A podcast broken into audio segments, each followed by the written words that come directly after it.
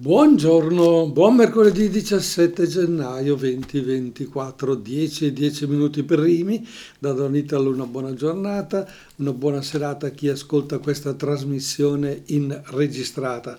A chi volesse intervenire ricordo il nostro numero telefonico 030 27 31 444. Eh, di cosa parliamo oggi? Di cosa vogliamo quale tema vogliamo approfondire. Eh, mi, mi spiace, ma siamo sempre lì, siamo sempre immersi nel mondo della comunicazione, del mondo dei social, di quello che sta uh, creando, di che cosa si può uh, fare e come si può arrivare alla gente attraverso uh, le varie comunicazioni. Vorrei partire dal fenomeno del film che abbiamo un po' visto tutti durante le feste di Natale, dal titolo C'è ancora domani della eh, Cortellesi. Un film che ha fatto parlare tantissimo naturalmente, pro e contro. Qualcuno ha affermato che il film non è assolutamente credibile, è un mettere insieme alcune cose, la gente invece, la maggior parte della gente comune l'ha visto come una comunicazione davvero interessante contro il maschilismo, a favore delle donne, eccetera, eccetera. Ma oltre al film abbiamo eh, una situazione particolare che si è verificata nei giorni scorsi proprio in merito alla uh, regista. Perché? Eh sì, è successo un piccolo terremoto che ha investito questa persona. Dopo aver raccolto gli allori per il suo film sul voto alle donne, è stata colpita in questi giorni da una ventata di polemiche. E dove direte voi? Eh sì, ci riusciamo. Ormai ogni occasione è buona per scatenare tempeste mediatiche sui social. Nella Lexio Magistralis, cioè nell'intervento che ha fatto all'Università Luis Guido Carli, ha citato in modo ironico una serie di stereotipi contenuti nelle favole. Cioè, la Cortellesi ha fatto delle riflessioni e del, dal punto di vista femminile sulle fiabe, da Cenerentola a tante altre che abbiamo tutti appreso fin da piccoli. E dice lei, sono in prevalenza uomini quelli che hanno commentato nel modo più sprezzante come fosse la maestrina dalla penna rossa del politicamente scorretto, convinti che i riferimenti al maschilismo se li poteva risparmiare. E cioè, un giornalista l'ha accusata di vedere sessismo dappertutto e durante una trasmissione radiofonica la zanzara le ha indirizzato una serie di vaffe e di parolacce, includendo tutti coloro che si riconoscono nella sua sarcastica interpretazione. Non c'è uomo o donna che può negare ci sia un fondamento di verità nell'affermazione siamo sicuri che se Biancaneve fosse stata una cozza, il cacciatore l'avrebbe salvata lo stesso? Sì, dobbiamo anche tener conto che in ogni società la bellezza è sempre stata ritenuta un valore aggiunto. Ma nel modo ironico che la caratterizza, l'attrice regista dice che Biancaneve faceva la colf ai sette nani, sottolineando la scarsa considerazione dei ruoli femminili anche nelle fiabe. Certo, lo sappiamo tutti che ci sono luoghi comuni che descrivono un mondo diviso fra streghe cattive, principesse con l'obbligo di essere belle, salvate sempre da uomini coraggiosi, meglio se di potere come il principe azzurro, eccetera. Le fiabe le abbiamo ascoltate tutti, le abbiamo raccontate ai nostri figli senza farci troppe domande. Forse adesso è venuto il momento di leggere tra le righe e forse cambiare anche il finale se necessario.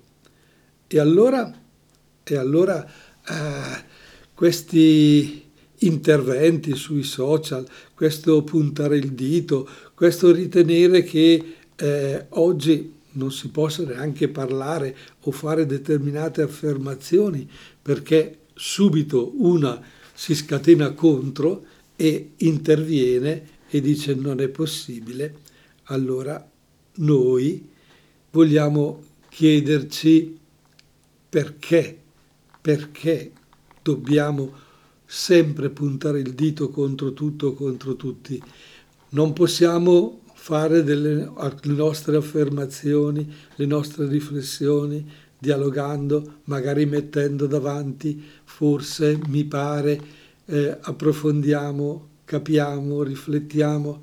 È che purtroppo i social, eh, soprattutto quando scrivono o si fanno dei brevissimi interventi video, sono lì pronti, micidiali, come delle frecce che arrivano a destinazione, che puntano e non danno possibilità di dialogo e di spazio, a tal punto che poi alcune reazioni vanno in tutt'altra direzione e in questi giorni si sta parlando appunto di gente vittima proprio dell'odio che si è scatenato sui social e non sono stati capaci di prendere le distanze con queste facili affermazioni. È proprio il caso di dire che la parola addirittura uccide e i social possono portare alla morte, al togliersi addirittura la vita. E qui eh, avremmo, sarebbe interessante sentire il parere, proprio perché parlo di dialogo, che non ci sia solo ed esclusivamente la mia riflessione. Allora diamo spazio alla nostra musica, come sempre, diamo spazio a un qualcosa che ci può come dire, far prendere il respiro, ma per trovare poi la forza di continuare, certo, magari intervenire e dire la vostra 030 27 31 444. A cena con gli dei Biagio Antonacci, la sua ultima fatica musicale che abbiamo ascoltato. Vi avevo lasciato proprio con la riflessione dicendo che purtroppo i social possono portare anche alla morte. Difatti abbiamo eh, letto nella cronaca di questi giorni eh, la situazione di Giovanna Pedretti che è stata trovata morta nel fiume Lambro. Adesso naturalmente le inchieste proseguiranno, verificheranno eh, il perché, come mai è avvenuto, se c'è stato un suicidio. Quello, che, quello che fa riflettere è che prima, cioè questa donna aveva un suo locale e eh, sul profilo Facebook eh, si è trovata una, una lettera di un eh, fantomatico cliente che ha detto di non eh, accettare vicino al tavolo eh, degli omosessuali o degli handicappati che non era giusto questo. Lei naturalmente la, la risposta eh, si è sentito in dovere di dare una risposta, ma nello stesso tempo si è scatenata tutta eh, una bufera attorno a questo argomento, una bufera che addirittura ha detto ma sì, ma non preoccupatevi, è stata lei stessa a mettere questo post perché così faceva parlare del suo ristorante, così i clienti, eccetera, eccetera. È chiaro che lei non ha retto tutto questo, perché poi è stata chiamata appunto dalla caserma, stato, sono stati effettuati del, mm, come dire, eh, sentita dall'ufficio di polizia giudiziaria, e quindi, e quindi poi si è trovato eh, il cadavere di, di, Giovanna Pedretti. E allora ci si interroga giustamente che, che cosa sta capitando. E allora si dovrà provvedere alle verifiche tecniche con Google, per esempio, per capire chi fu l'autore del post omofobo e come sia finito sul profilo Facebook del locale. Ma ancora la cronaca ci dice che sulla cancellata del parco pubblico che si trova di fronte al ristorante è apparso dalla notte scorsa un grande lenzuolo con la scritta Stampa e tv rispettate la famiglia. non fatevi vedere più. Poi ieri mattina è comparso un secondo striscione su un'abitazione a fianco del locale dello stesso tenore e nel pomeriggio un'avvocatessa che si è detta portavoce della famiglia ha chiesto silenzio e rispetto per i congiunti di Giovanna. Le polemiche però non sembrano destinate a placarsi. Addirittura in televisione si è messo in dubbio l'autenticità del post, la conseguente risposta del locale e, e quindi eh, l'aver smesso di usare X, l'ex Twitter di questa signora morta non importa nulla a nessuno. Ognuno la sta usando eh, per bacchettare, banchettare, scusate, alla sua tavola. Scrive sul social facendo sapere che d'ora in poi passerà a Instagram. La politica, i colleghi a cui stavo poco simpatica, i giornali stessi. Ebbene, qui scende in campo la... Uh, stampa ufficiale, la comunicazione ufficiale, eccetera. Eh, che, che, dire? Che dire di tutto questo? Che cosa sta succedendo?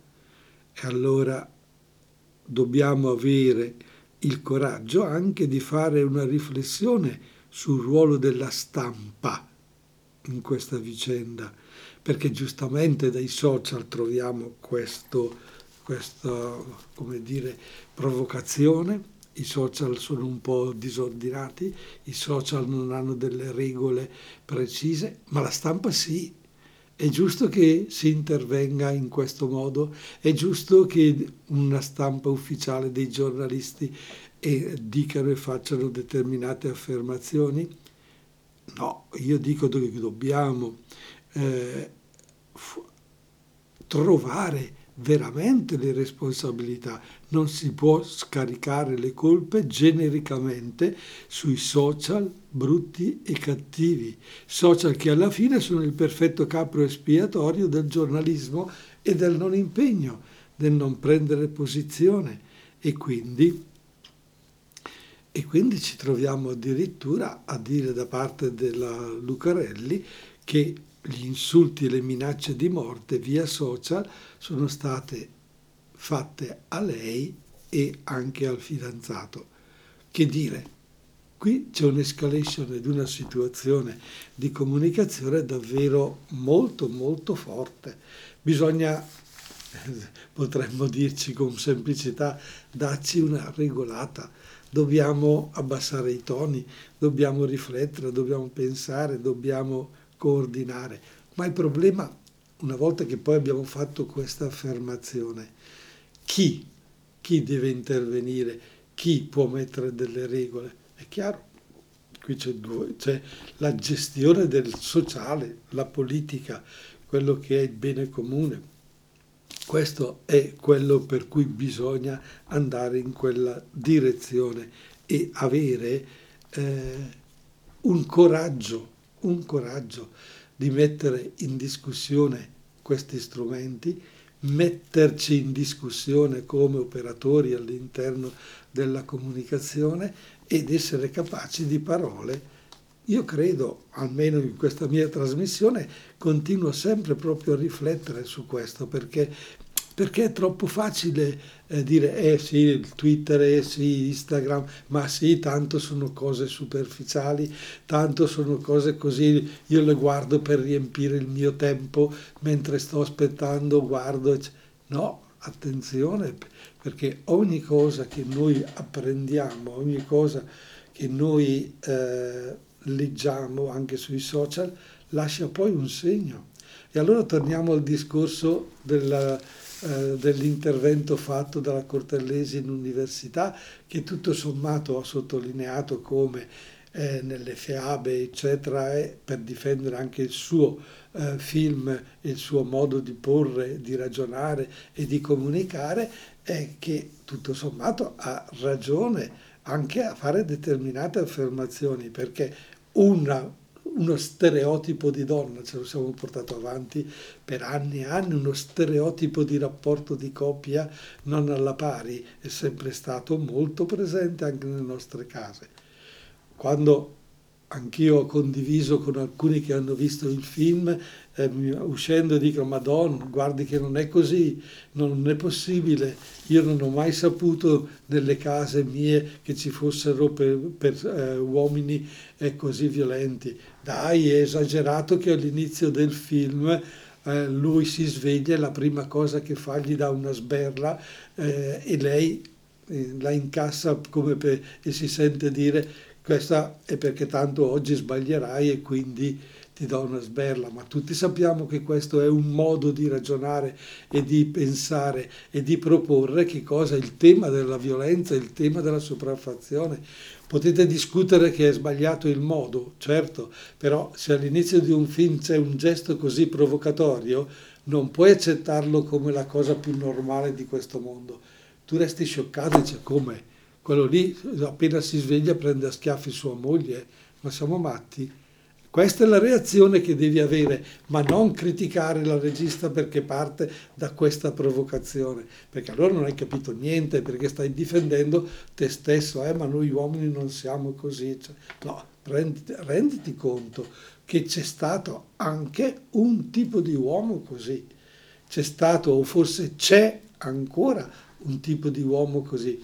L'uomo violento purtroppo c'è ed esiste ancora anche, lasciatemelo dire, è una frase generica, nelle nostre case. È chiaro che nella tua che mi stai ascoltando non c'è, nella casa del tuo vicino no, però quando leggi dai giornali che l'intervento è, eh, è nei confronti di una donna stata ammazzata, cioè femminicidio, eccetera, vuol dire che c'è qualcosa che non va e noi dobbiamo comunque interrogarci. Oppure il ragionamento che è sempre stato fatto, ma queste cose sono da che mondo è mondo, da che c'è l'uomo sulla terra, eh, esistono, ma prima non le sapevamo, adesso le sappiamo, è un modo per evitare di affrontare l'argomento, è un modo per evitare che, eh, di renderci conto che sono comunque sbagliate. Anzi, con un'affermazione di questo genere diciamo tranquillamente è sempre stato così che ci posso fare. No, non si può ragionare in questo modo. L'uomo deve saper usare maggiormente la, la, sua testa e deve saperlo. E allora, tornando al discorso dei social, quando uno scrive una frase, scrive un'affermazione molto, molto forte, deve essere cosciente, deve essere cosciente assolutamente delle conseguenze che possono capitare. Ma diamo spazio a Ultimi con la sua Occhi Lucidi. Eccoci qua di nuovo con la nostra trasmissione, io, tu, noi, gli altri, con Donito Roberti al microfono. Sono le 10.34 minuti per Rimi in questo momento e vorrei invitarvi a intervenire, a dire qualcosa anche voi su questo rapporto che abbiamo con i social, su quello che sta succedendo nel mondo della comunicazione, perché in fondo eh, a chi crediamo? Alla televisione, alla radio, a, a X, chiediamo a Instagram, possiamo, non lo so, a chi crediamo veramente, a chi, eh, su chi poggiamo le nostre, le nostre convinzioni chiare e precise in questo senso. E dobbiamo eh, riflettere tantissimo su cosa i social possono creare. E in merito a questo, eh, potremmo eh, così cogliere una testimonianza di una moglie di una vittima dell'odio social che c'è stata nella nostra eh, provincia. E in merito a quanto abbiamo sentito di Giovanna Pedretti, questa signora dice non voglio entrare nel merito della vicenda della ristoratrice che si è tolta la vita. Ma dice, ma non posso non pensare a Marco, al mio marito, dice. Agente di polizia locale che nel 2020, a 43 anni, si tolse la vita con la pistola d'ordinanza dopo essere rimasta vittima dell'agonia mediatica per un parcheggio con l'auto della locale di Palazzolo su un posto riservato ai disabili a Bergamo. Forse ve lo ricordate. L'auto venne fotografata, l'immagine pubblicata sui social dal presidente di un'associazione.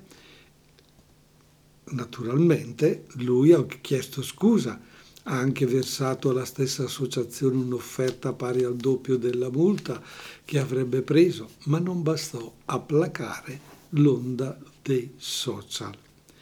E alla domanda, ma oggi a distanza di quasi quattro anni, che cosa prova? Mi sto concentrando solo sui giovani. Sto andando nelle scuole, mi incontrerò anche nei prossimi giorni, parlo ai ragazzi dei social di come vengono utilizzati. Bisogna far capire alle giovani generazioni la dimensione che stanno vivendo. E questo è molto importante.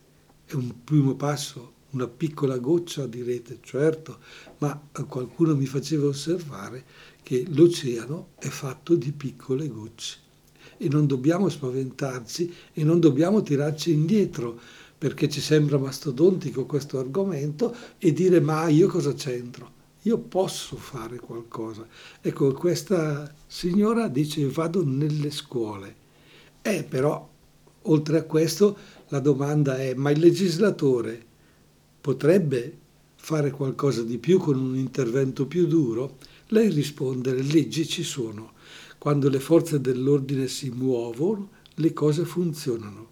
Bisogna di sicuro intervenire tempestivamente perché può capitare una, che una persona in un arco di tempo brevissimo non regga all'agonia mediatica e commetta un gesto estremo. Ecco la tempestività, la capacità di intervenire, una parola detta giusta al momento giusto, eh, può, può davvero anche risolvere questo problema. Ecco, proprio per questi pochi giorni il giornalista le dice ma come è capitato, quanto tempo c'è passato per suo marito prima di compiere quel gesto? 24 gennaio viene attaccato con un post su Facebook e lui, poco dopo la mezzanotte del 4 febbraio, si toglie la vita, dal 24 gennaio al 4 febbraio, dieci giorni. Prima di vivere questo dramma non immaginavo la portata dei social. Lui però mi disse, vedrai che questa cosa genererà una bomba. E io gli risposi che non volevo crederci. Non hai ammazzato nessuno, hai sbagliato parcheggio, feci presente. E invece, eh sì, il problema è anche un altro. Quale dice sì. Dopo il gesto estremo viene attaccato chi ha innescato l'odio social. Diventa una guerra inaccettabile. Non è possibile se diciamo che seminare odio non va bene, non deve andare bene mai. Bisogna fermarsi, bisogna ragionare su un livello diverso. E allora dice il giornalista, ma non hai mai pensato una vendetta? E la risposta è, sfruttando i social? Mai.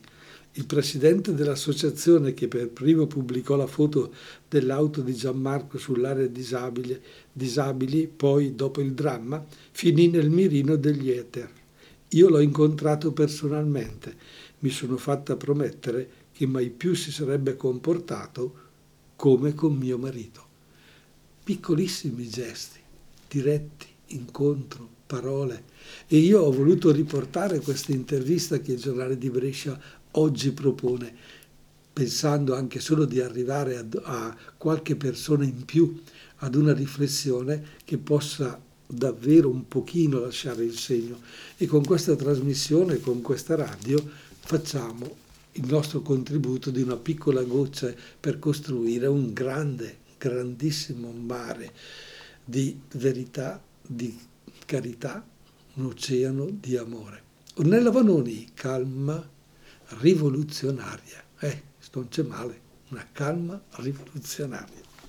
Calma, calma, va bene, va bene, siamo calmi, d'accordo, calma. Eh, calma potrebbe essere che ci mettiamo tranquilli sul divano e lasciamo trascorrere la giornata, succeda quel che succeda, io ho il mio mondo ma credo che questo sia assolutamente sbagliato. Occorre avere invece una capacità di relazionarsi, una capacità di dialogo, una capacità di approfondimento, conoscere, verificare, approfondire e intervenire, certo.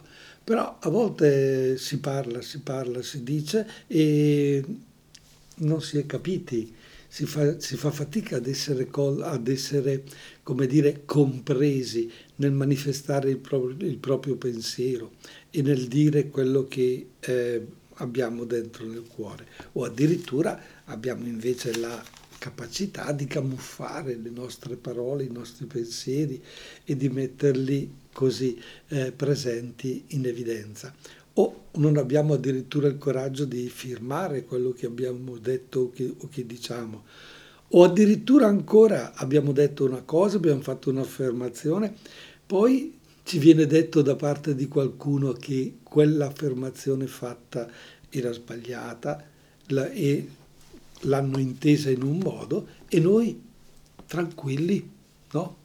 No, non hai capito, guarda, io non intendevo, guarda che volevo dire la stessa cosa che dici tu, ma e così giriamo le carte in tavola e quindi si crea una confusione assurda. Il coraggio della verità, il coraggio del capire che cosa l'altro anche pensa di me, quello che mi dice, diventa molto molto importante, diventa eh, essenziale, però nello stesso tempo, quando io scopro che la persona mi ha detto una cosa per un'altra, aia, allora, allora che succede? Cosa faccio? Cosa faccio? Continuo a credere a quella persona? Oppure la, la tra virgolette, elimino, cioè la metto da parte, non ne voglio più sapere di quello che mi dice? Ma se poi con quella persona ci devo convivere sul lavoro? Se con quella persona devo restarci per determinate cose, eh, diventa impossibile. Allora anche evitare o dialogare. Eh sì, bisogna tentare il dialogo, ma là dove il dialogo poi si ferma, là dove dall'altra parte il dialogo eh, non vuole accettare le tue riflessioni, si riparte da quel non accettare per costruire un ulteriore dialogo, un ulteriore approfondimento. Ed allora si innesca un processo decisamente positivo. Ma là dove la persona si chiude, là dove la persona fa delle affermazioni come per esempio poter dire ma, eh, ma io adesso qui non, non ho più nessuno, più nessuno mi ascolta, più nessuno mi, eh, mi è vicino, sono rimasto solo, che faccio?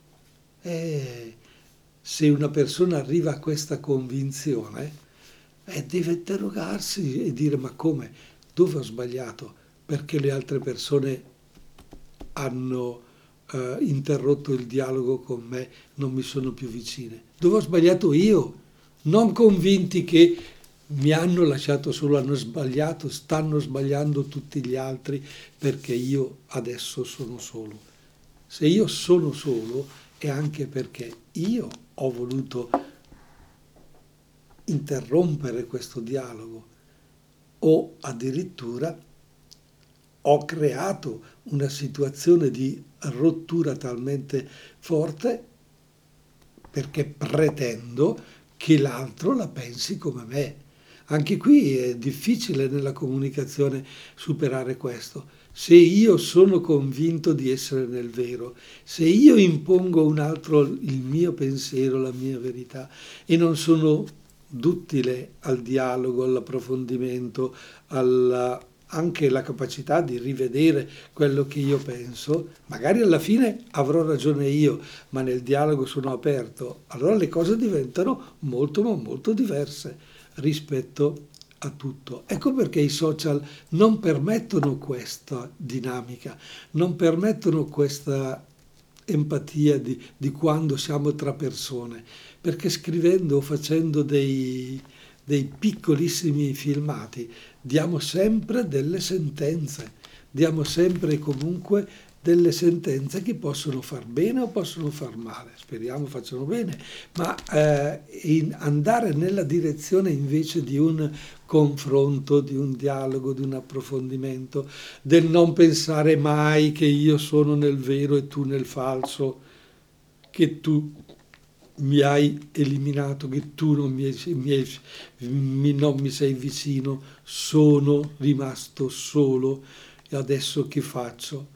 Mai. Questa è una situazione davvero dif- difficoltosa e non dobbiamo chiuderci in un'affermazione di questo genere, dobbiamo invece essere aperti, aperti a un dialogo, aperti ad un confronto, ma qui occorre avere la parola che il Vangelo ha messo alla, fine, alla base di tutto, l'umiltà, l'umiltà avere l'umiltà di saper ascoltare, l'umiltà di saper condividere il proprio pensiero, l'umiltà di dare il proprio parere e di non imporlo, l'umiltà. Beh, eh, insomma, ho fatto il prete, sì dai, va bene così stavolta. Orietta Berti e Fabio Rovazzi ci dicono, ah, ci tirano su un po' il fiato con la discoteca italiana. Torniamo all'estate per un attimo, tanto fuori piove. Bene, Fabio Rovazzi e Orietta Berti ci hanno tirato su un po' il fiato, visto che siamo ritornati praticamente un po' allo spirito dell'estate scorsa.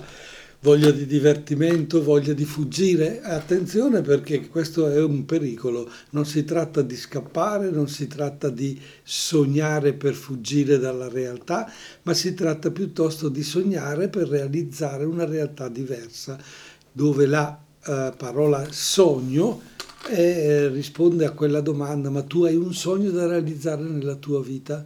Se ce l'hai, complimenti, perché è una prospettiva, hai un futuro davanti, hai un punto di riferimento, un obiettivo, è come dire, ti piace la montagna? Oh sì, a me piace tantissimo la montagna, ma poi ma poi non ti metti mai una meta, non, non, dici, ah no, vado sul Guglielmo, domenica vado sul Guglielmo, no, domenica sto a casa perché dormo, ho bisogno di riposare, eccetera. Però la montagna è bella, eh? ah, è stupenda, eh, vedi, eh, a me piace immaginare, ma prova, prova ad arrivare sulla montagna. Hai un obiettivo, certo, è come il grande scalatore che, che, ha scalato molte vette, però ha sempre una vetta in più davanti da raggiungere che ha in mente, che so l'Himalaya piuttosto che altre vette importantissime per restare nell'ambito della montagna, ma nell'ambito dei propri sogni, per esempio, a quanti giovani oggi eh, alla domanda che sogno hai nella vita, boh, no, sì, divertirmi, eccetera, ma non ha una prospettiva o non ha un, un traguardo importante, significativo nella propria vita. A volte mette solo i soldi, fare un ottimo stipendio, fare una carriera, eccetera, ma ci sono obiet- dei sogni molto belli, molto interessanti e molto forti che eh, si vorrebbe eh, poter realizzare nella, nella propria, nella propria vita, che possano essere significativi per se stessi, ma anche e soprattutto per gli altri.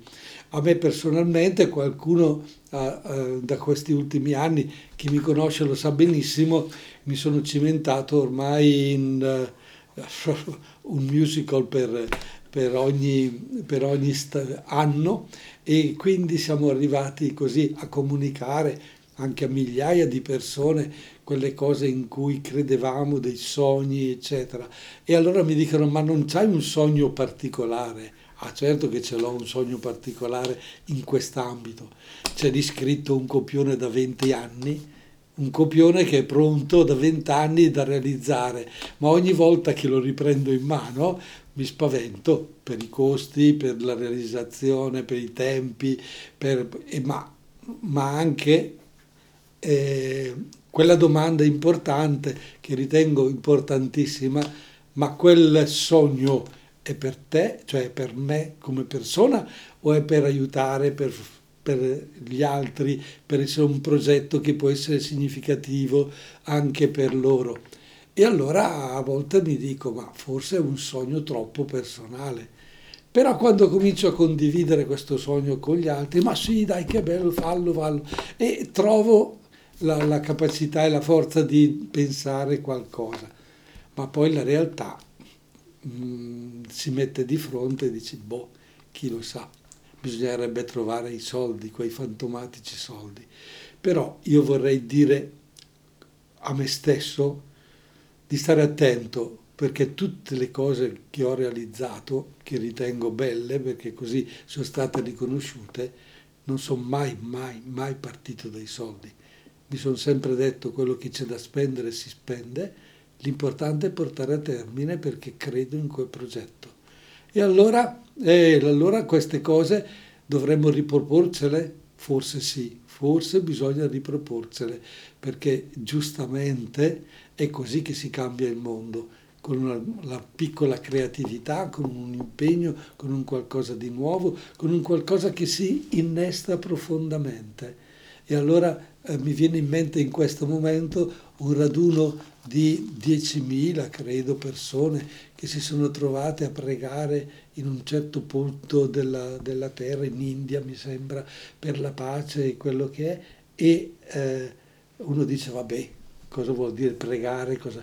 no, la, queste 10.000 persone che si sono mosse per un, hanno innescato una riflessione sul tema pace, hanno, attraverso poi i mass media, attraverso tutto, un'onda di pace che deve prevalere sull'onda di guerra che invece prevale sempre di più sul discorso anche nel mondo della comunicazione.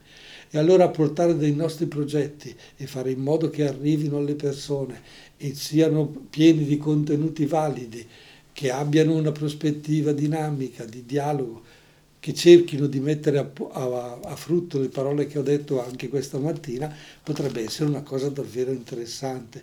E allora ognuno di noi può dire una frase, può dire una parola, può condividere con qualcuno questi pensieri. Penso di sì, non teniamoli solo per noi, facciamo in modo che ci sia un'onda che raggiunge sempre più persone e miglioriamo noi e miglioriamo il mondo che, nel quale viviamo. E a questo punto io vi dico grazie dell'attenzione, ancora una volta non siete intervenuti, vi vorrei ascoltarvi, chi lo sa quando si realizzerà questo mio sogno di sentirvi. Ma basterebbe poco, eh? che voi componeste il numero telefonico, segnatevelo 030 27 31 444 e segnalatemi un argomento per la settimana prossima. Bye bye!